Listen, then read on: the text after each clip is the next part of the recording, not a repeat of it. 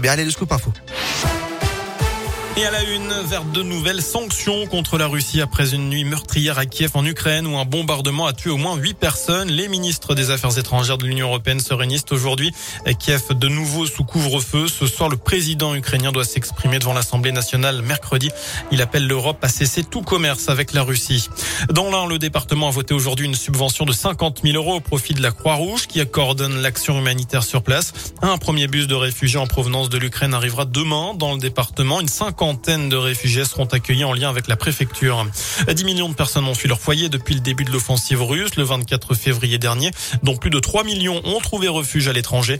La France devrait en accueillir 100 000 dans les prochaines semaines. Dans l'actu aussi, un homme arrêté, arrêté à la gare de Bourg. C'était hier soir. L'individu sans masque ni titre de transport s'est montré violent à l'arrivée des forces de l'ordre. Il a donné des coups de pied et a mordu les policiers en faisant tomber du cannabis. Euh, placé en garde à vue, le mis en cause a reconnu les faits. Il a déclaré être sociopathe et détester l'État français. L'enquête est en cours. Pas de panique si vous voyez passer des avions militaires dans le ciel de l'Ain aujourd'hui. Il s'agit de deux exercices militaires habituels qui pourraient durer jusqu'à 23 heures à Amberieu en Bugey. Ils se poursuivront jusqu'au 20 24 mars prochain. D'autres exercices de survol d'aéronefs auront lieu du 28 au 31 mars à Ordonnaz, mais aussi à Rossillon et en Berrieux en Bugey. Des barrages filtrants, des opérations escargots et des blocages. Plusieurs opérations ont eu lieu un peu partout en France aujourd'hui pour protester contre la hausse des prix du carburant.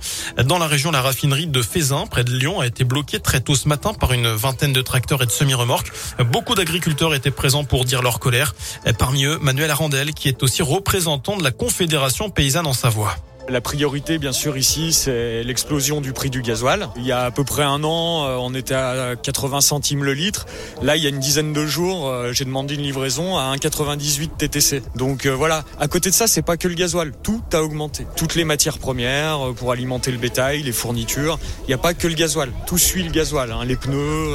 Les aides, il y a un moment, on n'aimerait pas vivre d'aide, quoi. On aimerait bien vivre de notre travail avec un, un prix qui soit acceptable pour les producteurs de céréales et acceptable pour aussi les élevages qui vont acheter les céréales derrière. Et le préfet était attendu sur place un peu après 15 heures pour faire évacuer les lieux.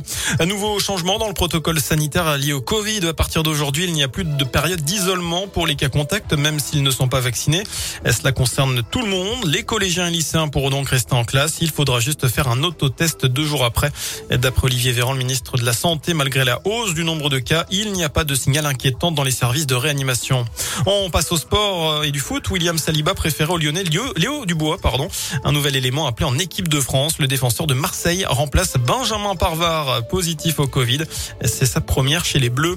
Voilà pour l'essentiel de l'actu. Info de retour dans une demi-heure. Excellente fin de journée.